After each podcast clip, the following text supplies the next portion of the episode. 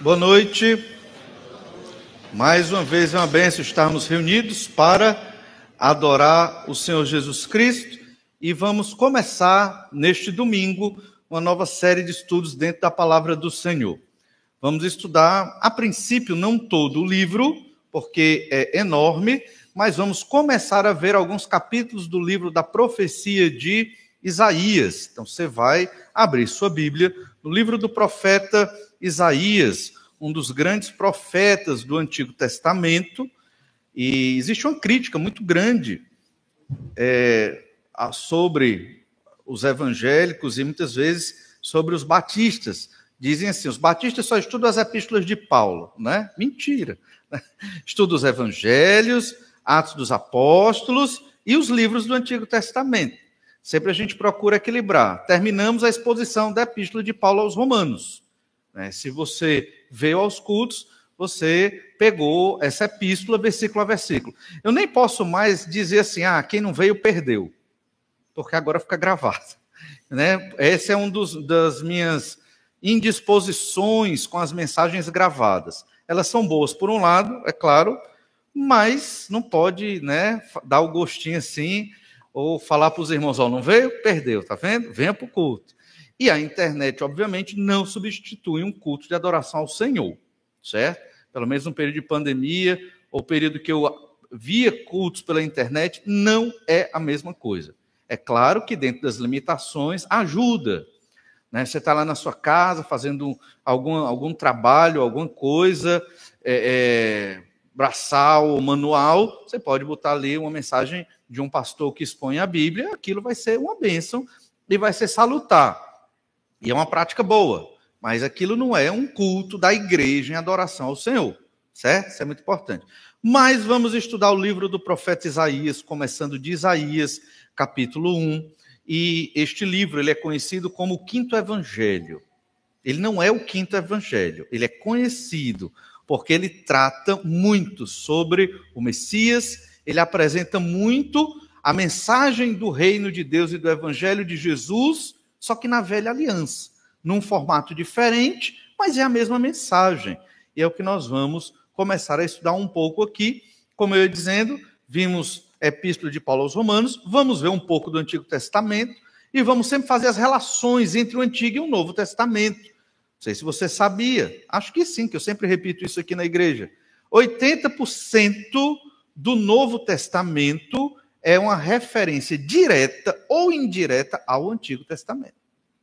Então, quando a igreja, no primeiro século, a primeira igreja, ou as primeiras igrejas ali no mundo, pregava o evangelho, era usando o Antigo Testamento. Por sinal, Filipe pregou o evangelho ao etíope eunuco num texto de Isaías. Então, a Bíblia da igreja era o Antigo Testamento. Ela foi, o Novo Testamento foi sendo formado tendo sua conclusão ali por volta do ano 90 depois de Cristo, ainda no primeiro século. Mas o que a gente vê no Novo Testamento é consumação em parte das promessas do antigo e tem algumas novas promessas, né, que vão surgindo e apontando para o futuro. Mas até o livro do Apocalipse, quando fala do novo céu e nova terra, em Apocalipse 21, ele está citando um texto de Isaías, que já fala do novo céu e da nova terra. Então, o povo, os crentes do Antigo Testamento, já tinham entendimento dessas promessas e, e, sabiam da chegada do Messias e que esse Messias, o Salvador, o escolhido de Deus, era homem e era Deus. Eles tinham esse entendimento no Antigo Testamento, viria da tribo de Judá, seria um descendente de Davi. O livro do profeta Isaías, ele é do ano 740 ao ano 700 antes de Cristo. Então, já tinha vindo Davi, né, Salomão, é, Davi, Salomão, então a dinastia davídica já tinha se instalado, e então haviam os reis davídicos. E a gente vai estudar um pouco sobre isso, porque isso é a mensagem do evangelho. Só que evangelhos são boas novas, obviamente, mas é a mensagem do evangelho na velha aliança. E era assim que eles criam e eram salvos, crendo no Messias prometido. Nós vamos hoje observar o capítulo 1 do livro do profeta Isaías, alguns versículos pelo menos, porque sempre no início da exposição de livro é importante saber é, é, o propósito. Por que, que Isaías escreveu este livro? Né? Será que ele estava desocupado e aí foi escrever uma obra de ficção? É claro que não. Tem todo um contexto histórico por trás desta profecia. E a gente percebe a bondade e o amor de Deus pelo seu povo e pelos outros povos ao redor, através do texto do profeta Isaías. No capítulo 1, no texto que nós vamos ler, vamos ler do verso 1 ao 9, embora a gente não vai conseguir hoje abordar todos os nove versículos, mas nós vamos pensar no tema da seguinte forma: reconhecendo os nossos pecados para a glória de Deus. É fundamental. Se eu quero glorificar a Deus, eu tenho que aprender a reconhecer os meus pecados. Se eu vivo e não reconheço os meus pecados, então como glorificarei ao Senhor? Ah, mas eu reconheço que sou pecador. Amém. É um primeiro passo. Só que não é só reconhecer ser pecador. Tem que ir mais fundo.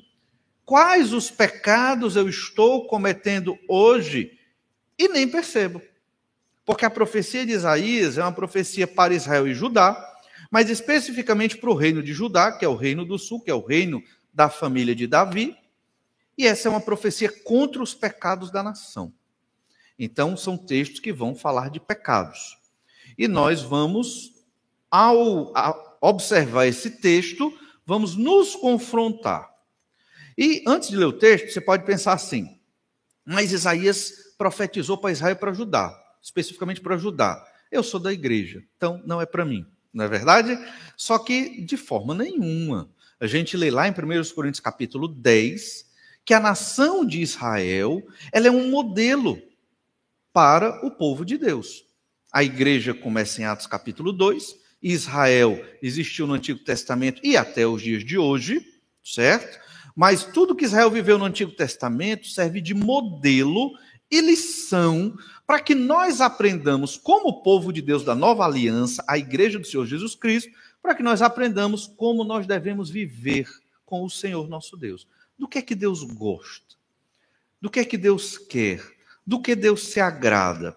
Você pode achar que sabe, mas a Bíblia diz o que Deus gosta, o que Deus quer, o que agrada ao Senhor. Então nós não podemos ficar no achismo, nós temos que viver baseado no que a Bíblia diz sobre Deus. Por isso que é fundamental reconhecermos os nossos pecados, para que o Senhor seja glorificado. O início dessa profecia é para que Israel e Judá reconheçam o seu pecado. Deus sabe que somos pecadores. Deus sabe que seremos pecadores até o último dia da nossa vida. O que o Senhor abomina é a soberba e o orgulho. É o pecador que acha que não peca. Isso entra no meio do povo de Deus. Crentes, santos, que acham que não pecam mais, que não tem mais o que melhorar, que não precisam se arrepender dos seus pecados, que estão vivendo em plenitude. Né? Podemos até viver numa plenitude, né? buscando ao Senhor em santificação, sim, mas isso implica reconhecer onde eu estou pecando. É duro, muitas vezes, difícil, certamente, mas necessário. Não há santificação na vida de nenhum crente sem reconhecimento de pecados. E nós temos que exercitar isso até o último dia das nossas vidas. E isso vai gerar amor a Deus, vai gerar glória ao nome do Senhor, vai nos humilhar, porque nós não vamos cair no erro dos fariseus e escribas e do povo de Israel aqui, do período de Isaías, não vamos correr este risco, fariseus e escribas no Novo Testamento, não vamos correr o risco aqui desse povo que se ensoberbeceu por achar que são é, o que eram o povo da aliança. Somos o povo de Deus, o povo da aliança. Deus não vai mexer conosco, estamos garantidos. Né? E não foi bem o que aconteceu. Reconciliando os pecados para a glória de Deus, Isaías capítulo 1, verso 1 diz assim: Visão de Isaías, filho de Amós, que ele teve a respeito de Judá e Jerusalém nos dias de Uzias, Jotão, Acás e Ezequias, reis de Judá. Ouvi, ó céus, dá ouvidos, ó terra, porque o Senhor é quem fala. Criei filhos e os engrandeci, mas eles estão revoltados contra mim. O boi conhece o seu possuidor, e o jumento, o dono da sua manjedoura mas Israel não tem conhecimento, o meu povo não entende. Ai desta nação pecaminosa, povo carregado de iniquidade, raça de malignos, filhos corruptores, abandonaram o Senhor, blasfemaram do Santo de Israel, voltaram para trás. Porque a vez de ainda ser feridos, visto que continuais em rebeldia, toda a cabeça está doente e todo o coração enfermo. Desde a planta do pé até a cabeça, não há nele coisa sã, senão feridas, contusões e chagas inflamadas, umas e outras, não espremidas, nem atadas, nem amolecidas com óleo. A vossa terra está assolada, as vossas cidades consumidas pelo fogo, a vossa lavoura, os estranhos devoram em vossa presença, e a terra se acha devastada como numa subversão de estranhos. A filha de Sião é deixada como choça na vinha, como palhoça no pepinal, como cidade sitiada. Se o Senhor dos Exércitos não nos tivesse deixado alguns sobreviventes, já nos teríamos tornado como Sodoma e semelhantes a Gomorra. Então, este capítulo introduz o estado da nação, um estado deplorável. E talvez você pudesse vir a dizer assim: mas eles estavam sofrendo muito para se afastar de Deus dessa forma? Não, não estavam. E nós vamos falar um pouco do contexto aqui né, nos dias do rei Uzias e do rei Jotão, para compreender o que estava acontecendo aqui. Vamos observar pelo menos três aspectos aqui dentro desse texto. Vamos, se Deus abençoar, ver o primeiro e o segundo hoje à noite. Primeiro aspecto é a profecia para ajudar. Essa profecia é um alerta contra os pecados, claramente. Deus está alertando.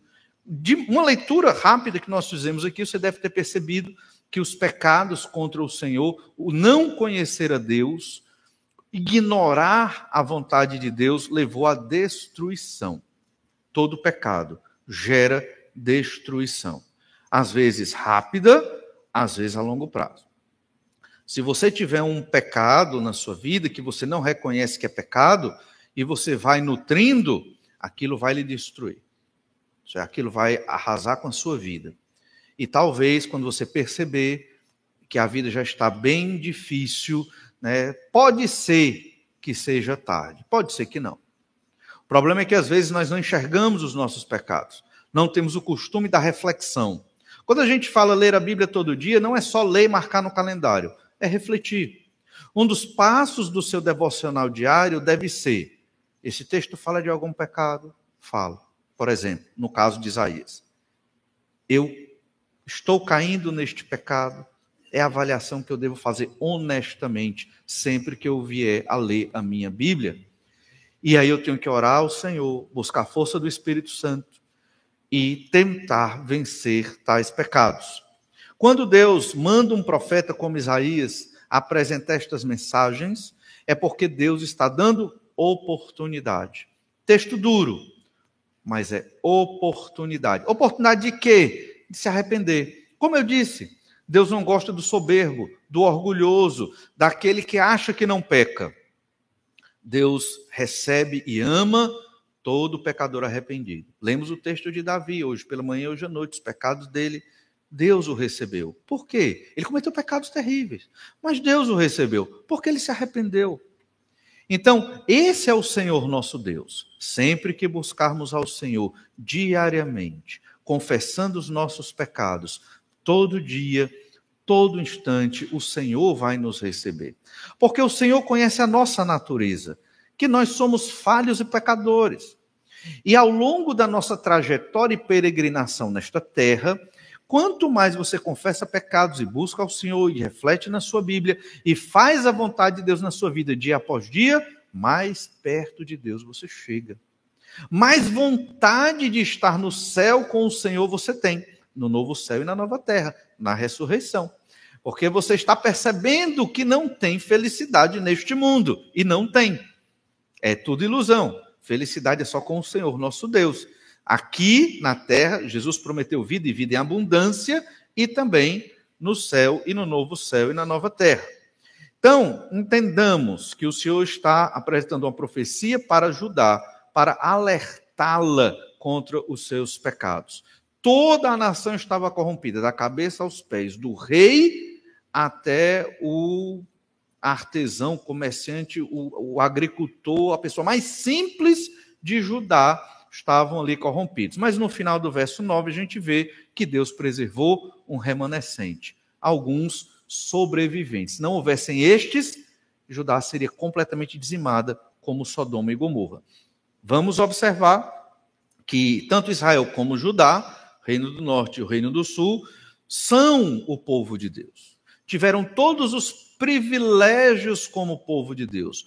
Foram cercados pela proteção do Senhor, pelo cuidado de Deus, milagres em todos os aspectos. Deus deu terra, Deus deu poder, principalmente no reino de Davi e Salomão.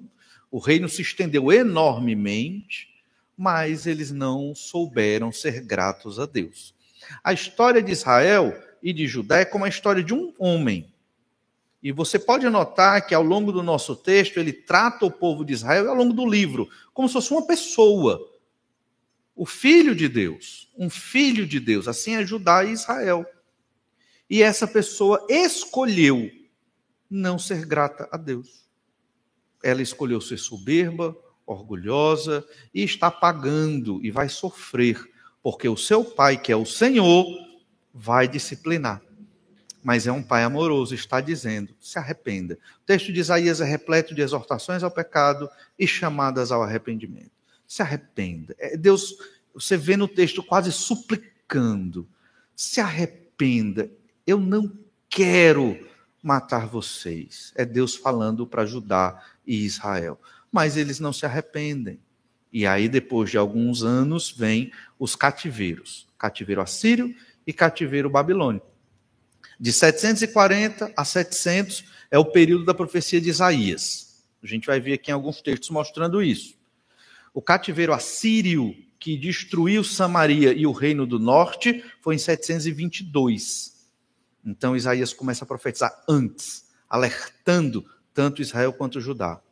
Judá viu o que aconteceu com o seu irmão Israel, ou irmã, digamos assim. A Escritura fala de cidades irmãs. Sua irmã é, é, é Samaria, e não se arrependeu. Judá continuou nos seus pecados. Alguns reis foram justos, mas de modo geral, o povo vivia em pecados terríveis. E séculos depois dessa profecia se cumpre o cativeiro babilônico, né, começando em 605, indo até 586 a.C., as três etapas do cativeiro e se resolvendo somente 70 anos depois. Por quê? Porque o povo não se arrependeu. Deus mandou uma mensagem? Mandou profetas pregando de madrugada, de dia, de tarde, de noite, e nem tinha internet naquela época. E haviam vários profetas pregando, né, tanto em Israel como em Judá, mas o povo não se arrependeu. Veio a conta, né, não só para uma pessoa, mas para toda a nação. Os crentes que atentaram nas palavras dos profetas certamente foram preservados. A gente vê o caso de Daniel, por exemplo, foi preservado do cativeiro babilônico. Mas outros, felizmente, passaram por uma guerra terrível. Vejamos então Isaías, capítulo 1, versículo 1, que mostra o percurso dessa profecia.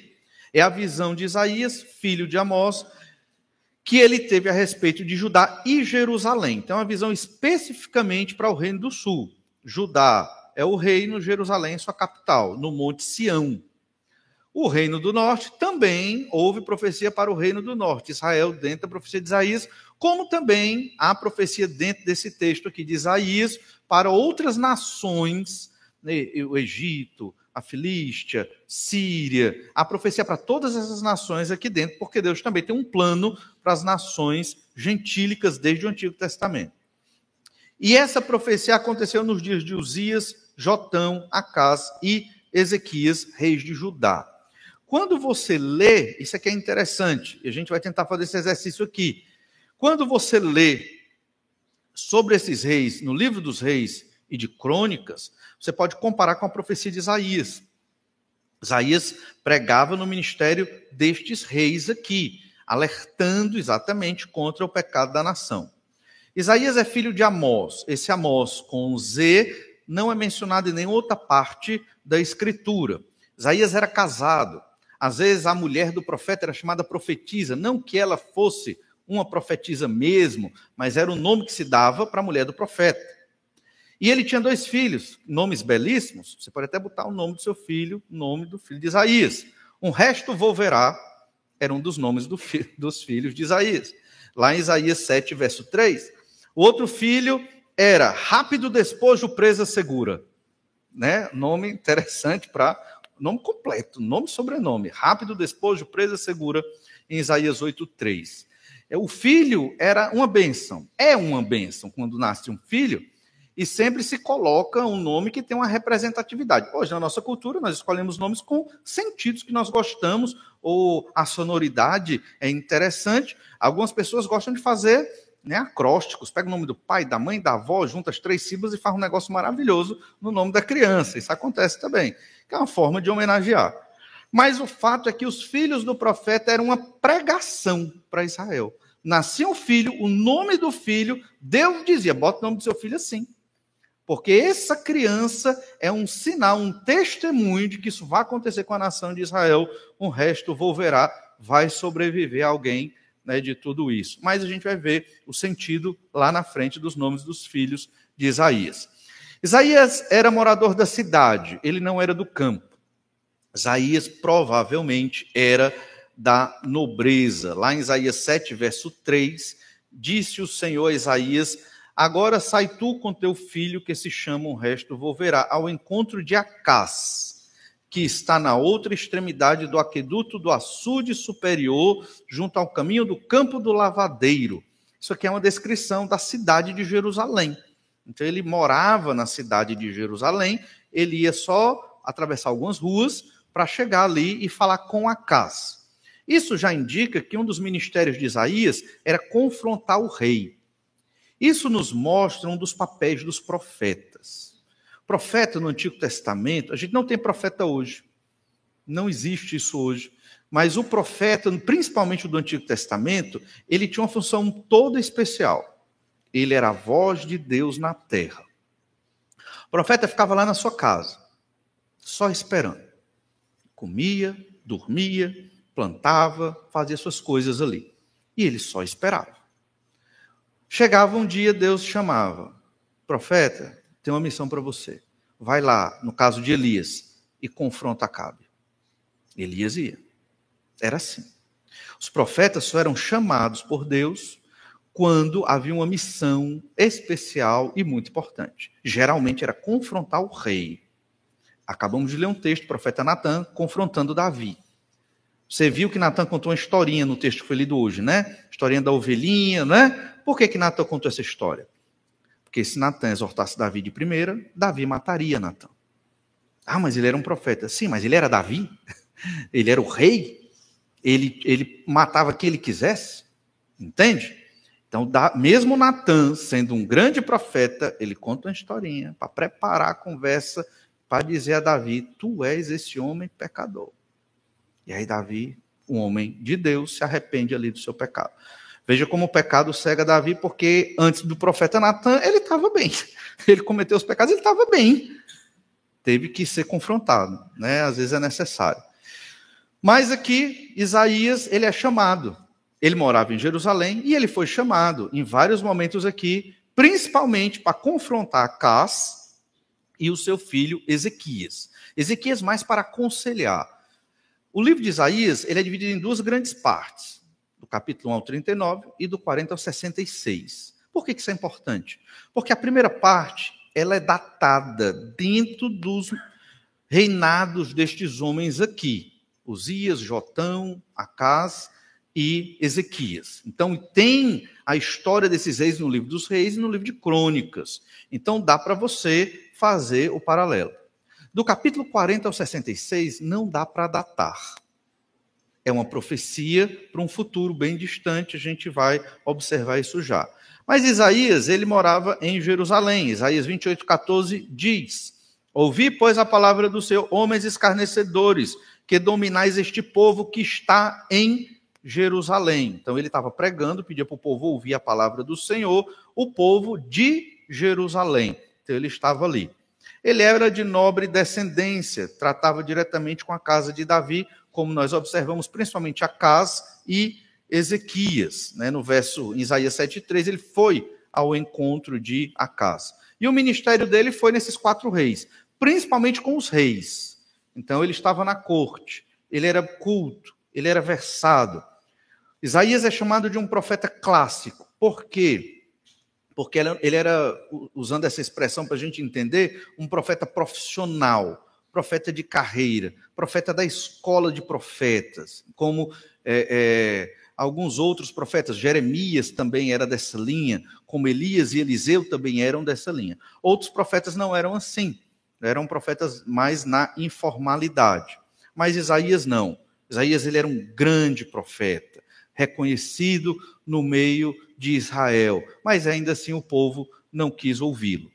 Isaías foi chamado ao ministério no ano da morte do rei Uzias. Isaías capítulo 6, verso 1, foi o chamado dele para ser profeta. Olha lá, Isaías 6:1. No ano da morte do rei Uzias, eu vi o Senhor assentado sobre um alto e sublime trono, e as abas de suas vestes enchiam um, o templo. Então aqui começa o início do ministério de Isaías. Aí você pergunta, por que, que o capítulo 6 não é o capítulo 1? Ele não foi chamado ali? Pois é, então o capítulo 1 é um, uma espécie de é, é, é, é, é, não é flashback, mas é quando você traz a história que está lá na frente para. Você começa do meio para o fim. Mais ou menos isso, né? Então a gente está começando o capítulo 1 no período de Acás. Entende?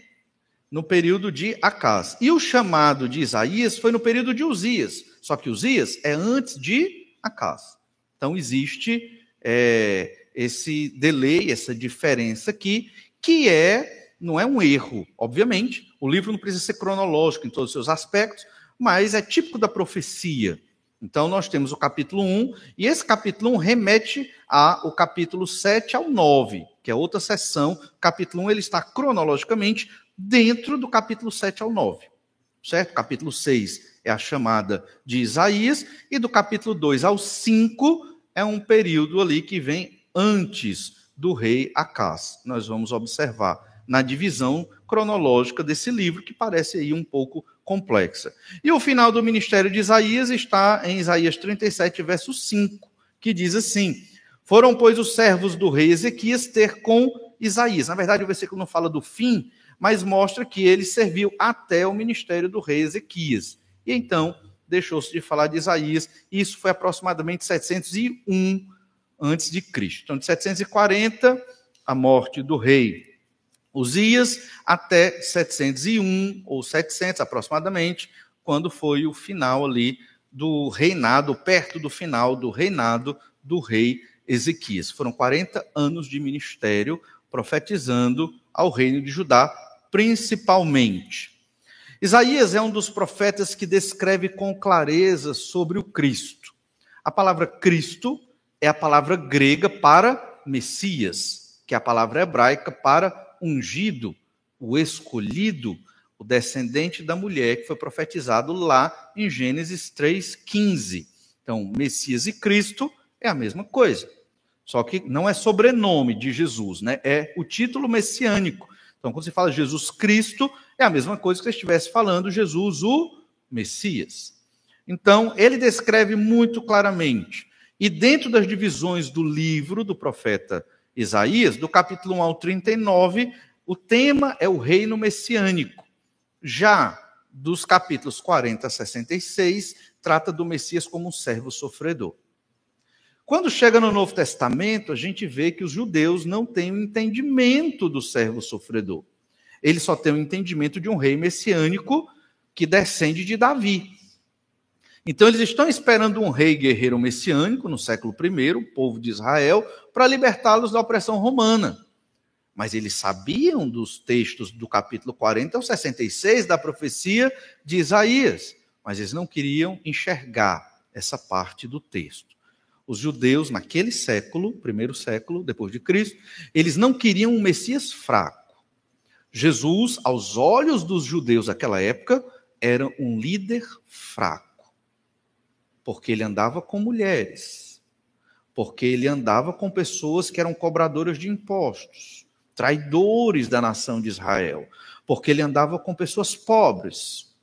Entende? Ele não tratava das questões mais importantes aos olhos dos judeus, a libertação de Israel do domínio romano. Isso era o que interessava, questão política. E Jesus não quis saber disso. Interessante. O Messias veio, mas não quis libertar Israel da opressão. Ele quis libertar Israel e Jesus falou de liberdade, né? Conhecereis a verdade, a verdade vos libertará. De quê? Dos seus pecados, não de Roma. Então, o livro do profeta Isaías traz essa mensagem na, na sua composição.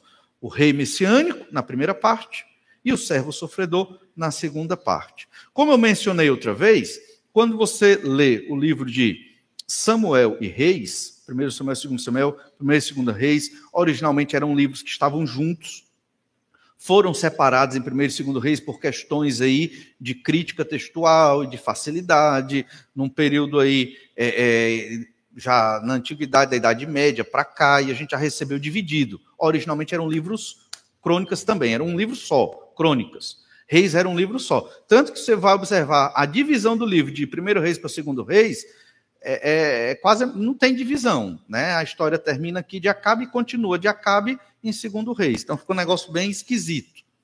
Não tem nem introdução o livro de Segundo Reis, é só divide mesmo. Mas o que é que nós queremos dizer? A história do livro de Reis é a história da chegada do Messias. Porque a partir de Davi vem o Messias. Então, toda vez que eles viam estes reis aqui, Uzias, Jotão, Acais, Ezequias, quando um rei desses chegava, eles pensavam: é o Messias, é o, é o Salvador. Pronto, estamos livres da condenação do pecado definitivamente. Novo céu e nova terra. Ah, mas esse rei pecou, é um rei idólatra. Vamos ver se o filho dele vai ser o Messias. E eles ficavam nisso. É o que a gente chama de expectativa messiânica. Hoje nós também temos uma expectativa da volta do Senhor Jesus Cristo. Estamos esperando ele retornar para governar esta terra, que é dele, obviamente, mas é diferente da expectativa do povo do Antigo Testamento. Então, se você refletir bem, o povo do Antigo Testamento, quando viu o nascimento de Jesus, era para eles terem feito uma festa, uma mega festa em Jerusalém. Era para Jerusalém parar, era para o sumo sacerdote estar de joelhos, prostrado em terra diante da manjedoura daquele menino reconhecendo o Messias chegando ali. Não fizeram isso. Deus levantou quem? Pastores, anjos, né? E pessoas gentios, né? Do Oriente, provavelmente da Mesopotâmia, é, discípulos é, do evangelismo que Daniel fez por lá, da pregação do evangelho de Daniel e de outros servos de Deus na antiguidade, que se converteram e pregaram para outros, se converteram e pregaram para outros, e vieram porque estudavam a Escritura e vieram porque entenderam o sinal do nascimento do Messias. Mas a nação de Israel, cega no seu orgulho, na sua soberba, não reconheceu a chegada do Senhor Jesus Cristo, do Messias. Veja que tristeza, mas o Senhor, obviamente, tem um plano. A profecia de Isaías, como falei, se divide nesses dois grupos, capítulo de 1 a 39 e do 40 ao 66. Capítulo 1 a 39 também tem uma característica muito importante. Essa profecia tem o ponto de partida da época de Isaías. Ele sempre parte da época dele quando fala da profecia. Do capítulo 40 ao 66, o ponto de partida não é da época de Isaías. É um ponto de partida já do futuro. Ele profetiza algo que vai partir do futuro para o futuro. Então é uma coisa inimaginável. Não tem nem noção onde vai se cumprir essa parte do 40 ao 66. A gente já sabe, porque muita coisa já foi confirmada no Novo Testamento, né? Mas eles naquela época não tinham entendimento. Então Isaías profetizava algo do futuro para o futuro, como o próprio capítulo 61. Já as profecias de 1 a 39 tinham uma ancoragem na época do profeta. Por exemplo, Isaías capítulo 7, só para dar esse exemplo, para ficar mais claro na, mente, na nossa mente, Isaías 7,14. Portanto, o Senhor mesmo vos dará um sinal. Eis que a virgem conceberá e dará à luz e dará à luz um filho, e lhe chamará Emanuel. ele comerá manteiga e mel, saudável dieta né, do, da criança. Ele comerá manteiga e mel quando souber desprezar o mal e escolher o bem. Na verdade, antes que este menino saiba desprezar o mal e escolher o bem, será desamparada a terra ante cujos dois reis tu tremes de medo.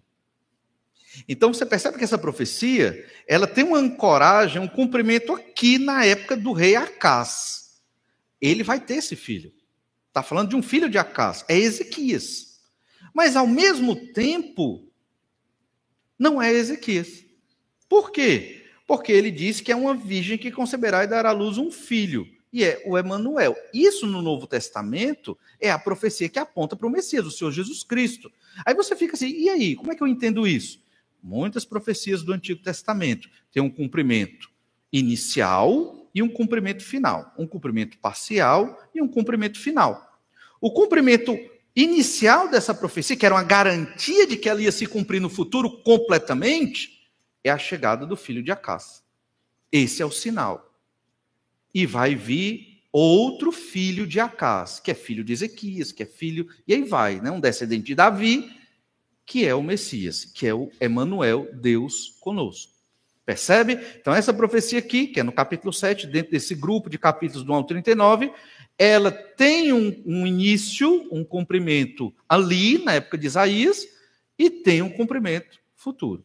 As profecias do capítulo 40 ao 66 não têm cumprimento na época de Isaías. O cumprimento inicial. Tem um cumprimento futuro e outro cumprimento mais para frente ainda que é o caso de Isaías 61, verso 2, que quando Jesus está lá na sinagoga de Nazaré, ele diz que cumpriu metade daquela profecia, o ano aceitável do Senhor. Aí ele fechou o rolo, porque o dia da vingança ainda não ia se cumprir, que é a segunda vinda do Senhor Jesus.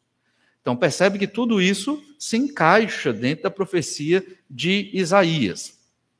Então vamos hoje abordar um contexto, principalmente de Isaías 1 a 39, observando mais o período dos reis dessa época em que Isaías profetiza. Então, nós temos aí a morte do rei Uzias, que é tradicionalmente datado no ano 740 a.C. Só lembrando, quem não tem costume de ver essas questões da história do Antigo Testamento, as datas voltam, certo? A data maior, né, volta até chegar no ano zero, né, de 740 a 700. Acho que quase todo mundo sabe disso, mas só para deixar claro, você não se embaralhar com os números.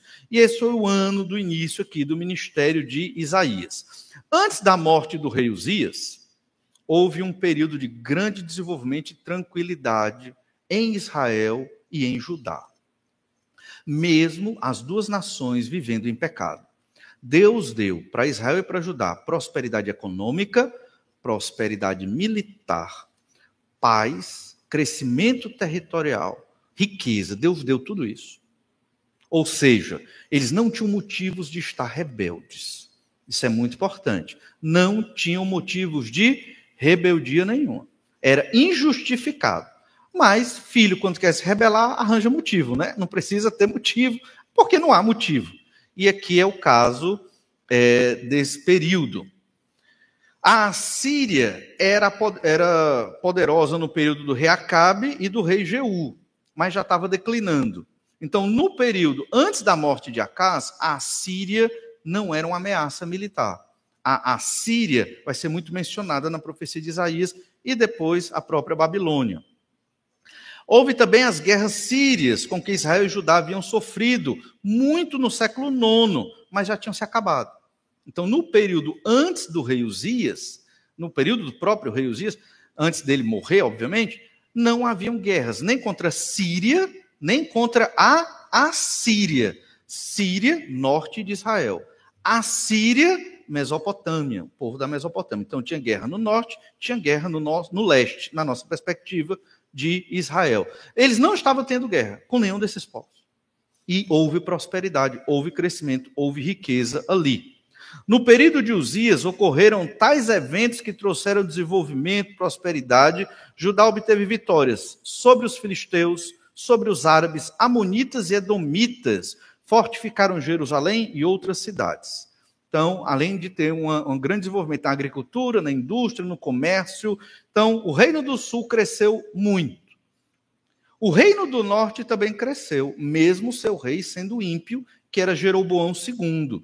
Jeroboão II, ele governou entre 747, 746 e 740 a.C., e ele fez um desenvolvimento de Israel, reino do norte, é, quase que nas proporções que Salomão tinha desenvolvido na época dele. Foi um pouco menos, mas chegou a se desenvolver enormemente. Um dos textos que é muito claro sobre isso é 2 Reis 14, 25.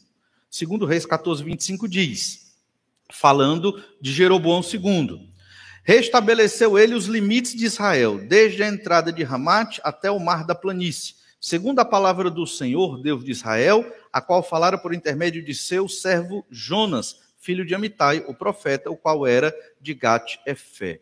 Então, os limites de Israel se estenderam. Tanto Judá quanto Israel, antes do ministério de Isaías, tinham muita prosperidade e viviam em muitos pecados.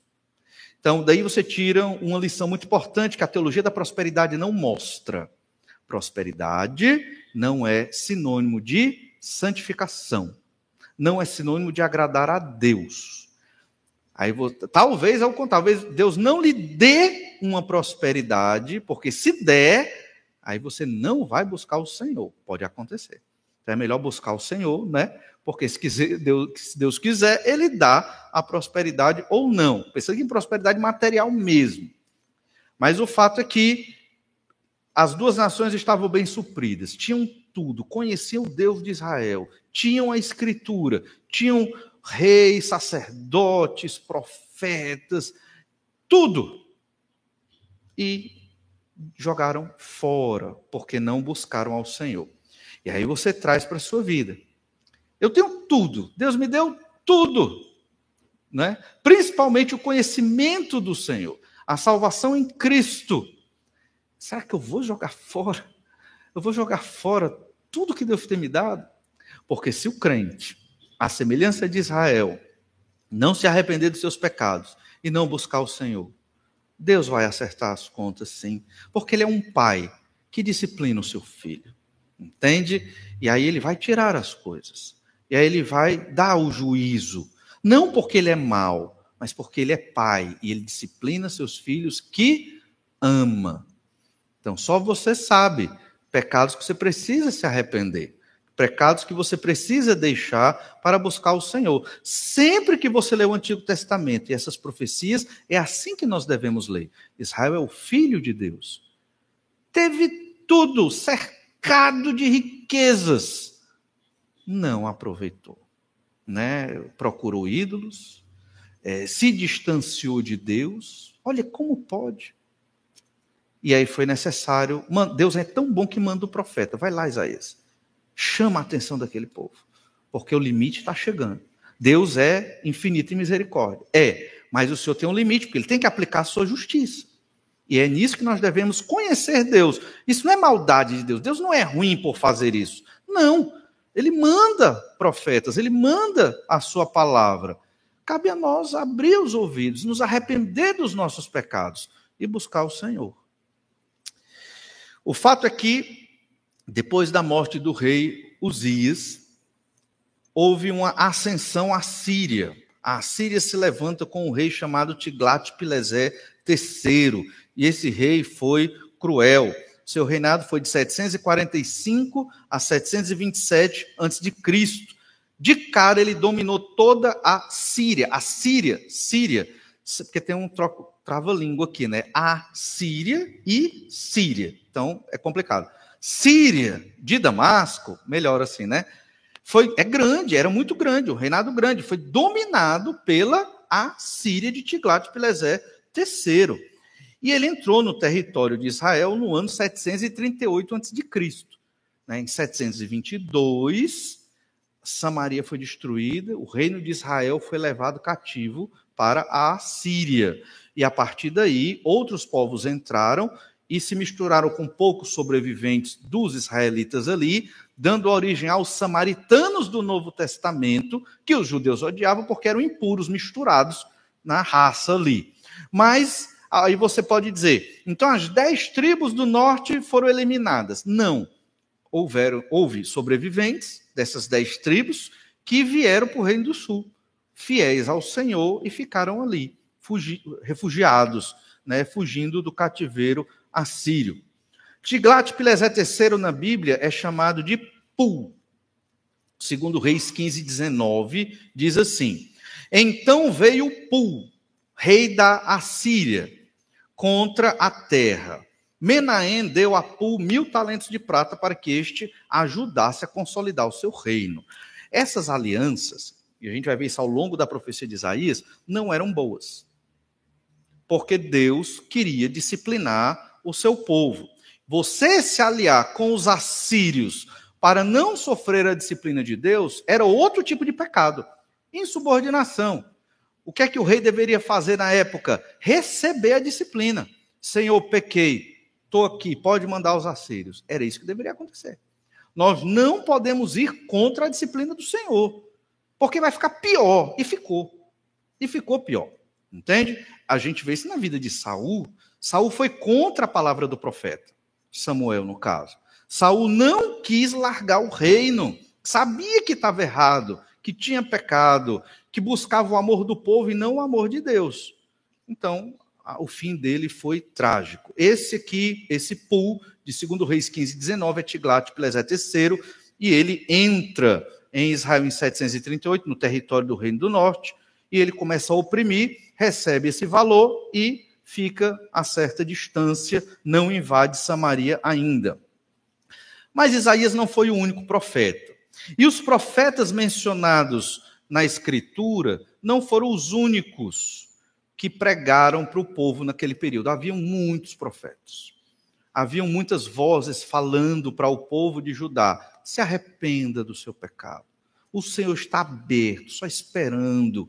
Confesse, se arrependa, peça perdão. O que adianta oferecer o sacrifício do holocausto se você não busca a misericórdia de Deus na sua vida? Em outras palavras, a lei de Moisés não vai te salvar. Você tem que crer na salvação do Messias. Era a mensagem pregada por Isaías. A gente vê claramente no capítulo 53, talvez um, um, dos mais conhecidos da Bíblia e da profecia de Isaías. Dentre esses profetas que pregavam arrependimento e fé, dentro do povo de Israel, principalmente do povo de Judá, nós temos Amós. Amós era um homem de Tecoa, contemporâneo de Isaías, profetizou no Reino do Norte, nos períodos de Jeroboão II e de Uzias. O ministério dele foi mais ao norte, um pouco antes aí de Isaías, porque Isaías começou na morte do rei Uzias. Oséias pregou em Israel durante o reinado de Jeroboão II e Uzias até os dias de Ezequias. Então, Oséias ficou bem perto do ministério de Isaías também, contemporâneos. Miqueias teve um ministério profético junto com Isaías, só que Isaías ficava na cidade, Jerusalém, e Miqueias ficava na zona rural. Interessante, haviam profetas para a zona rural e haviam profetas para a cidade, a capital ali, e Miqueias serviu ali no período de Jotão, Acais e Ezequias. Se você ler o livro de Miqueias, do profeta Miqueias, é idêntico ao livro de Isaías, só que ele é reduzido né, tem partes muito parecidas, porque a mensagem era basicamente a mesma. A profecia para Judá, então, era um alerta contra os pecados desta nação, e a nação precisava se arrepender. Nós vamos então para uma segunda verdade, pelo menos iniciar, que fala do pecado de Judá e da sua desobediência a Deus. Então, o conteúdo da profecia era o pecado de Judá e a sua desobediência ao Senhor.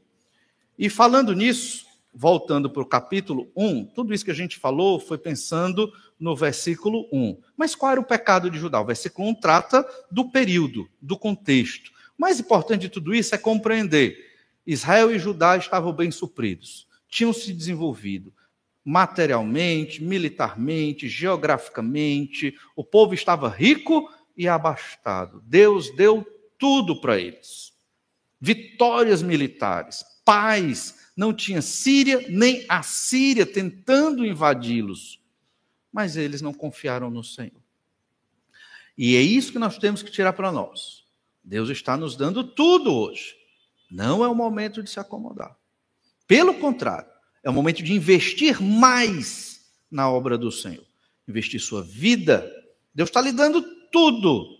Invista sua vida, seu tempo, oração, Bíblia, pregação do Evangelho, Deus está lhe dando tudo. Aí você só se preocupa com as coisas da terra. Só tem tempo para as coisas desse mundo. Esquece do Senhor. Chega a conta. Chegou para Israel, chegou para Judá, vai chegar para qualquer um de nós. E eu tenho medo. Eu temo ao Senhor, porque Ele é o Deus Todo-Poderoso. Deus não é mau, é maravilhoso. Mas servir a Deus é uma bênção. Deus não quer que nós o sirvamos por medo. Deus quer que nós o sirvamos por amor. É o que Deus quer. É o melhor. E é maravilhoso. Mas o Senhor é Deus. Vimos de manhã, fomos chamados para um serviço, para um ministério, como Saulo de Tarso também foi chamado. Se eu não sirvo ao Senhor, se eu fui chamado para ser luz e estou aqui como se estivesse de férias nesse mundo, só me banqueteando, relaxando e curtindo minha temporada nesta terra e não boto a mão no arado para servir ao Senhor, a conta chega. E aí, quando chegar, é só pedir perdão e misericórdia. O pecado de Judá está no verso 2. Ouvi, ó céu, e dá ouvidos, ó terra, porque o Senhor é quem fala. O céu e a terra são a testemunha. E quem está falando é o próprio Deus. Olha o desgosto de Deus aqui. Pense no desgosto. Criei filhos, os engrandeci. A história antes da morte do rei Uzias.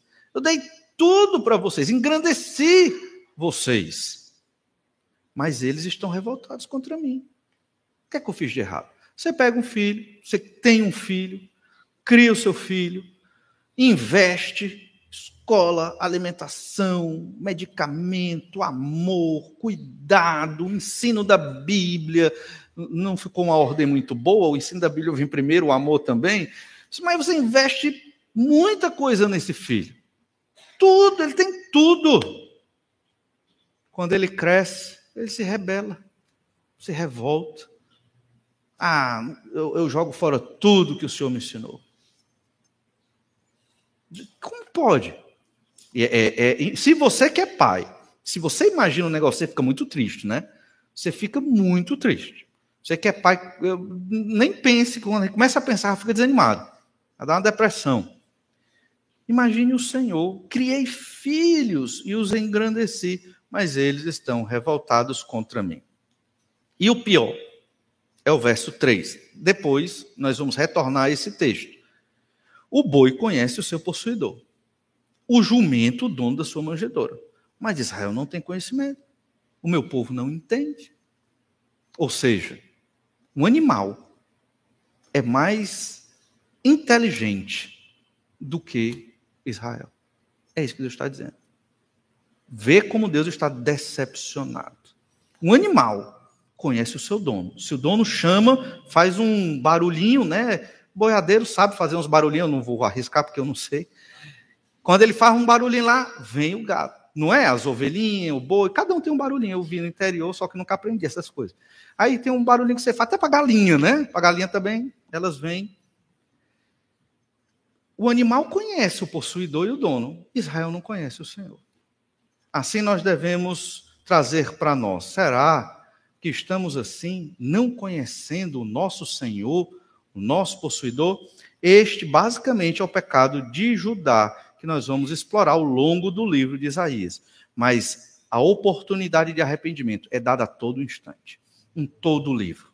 Deus clama: se arrependa do seu pecado e volte. E o povo, infelizmente, não se arrependeu. Aí vem o juízo: os cativeiros, a guerra, morte. Né? Mulheres morrendo, mulheres grávidas morrendo, perdendo seus filhos, perdendo sua casa, sua terra. Desastre completo. Aí o povo diz: Deus é ruim. Não. O ser humano, porque escolheu o pecado e não reconhece o seu Senhor. Vamos orar. Pedir que o Senhor nos abençoe, nos ajude, para que no estudo da profecia de Isaías nós aprendamos mais sobre quem é o Senhor nosso Deus, a missão do Senhor Jesus Cristo e a bênção que o Senhor tem nos dado. Senhor, nós te agradecemos muito por tua graça e misericórdia, pela tua palavra e pelo teu amor. Obrigado, Senhor Deus, porque temos o livro do profeta Isaías para aprender sobre o Senhor, o tamanho do amor do Senhor e como o Senhor é um Deus sério, um Deus santo, um Deus todo-poderoso.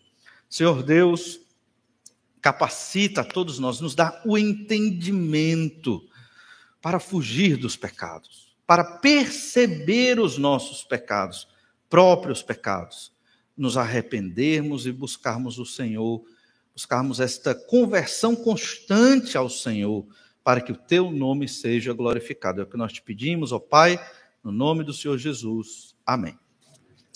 Deus abençoe a todos, dê uma boa semana. Vamos ter um momento de oração silenciosa. Você pode conversar mais com o Senhor, seu Deus. E até breve.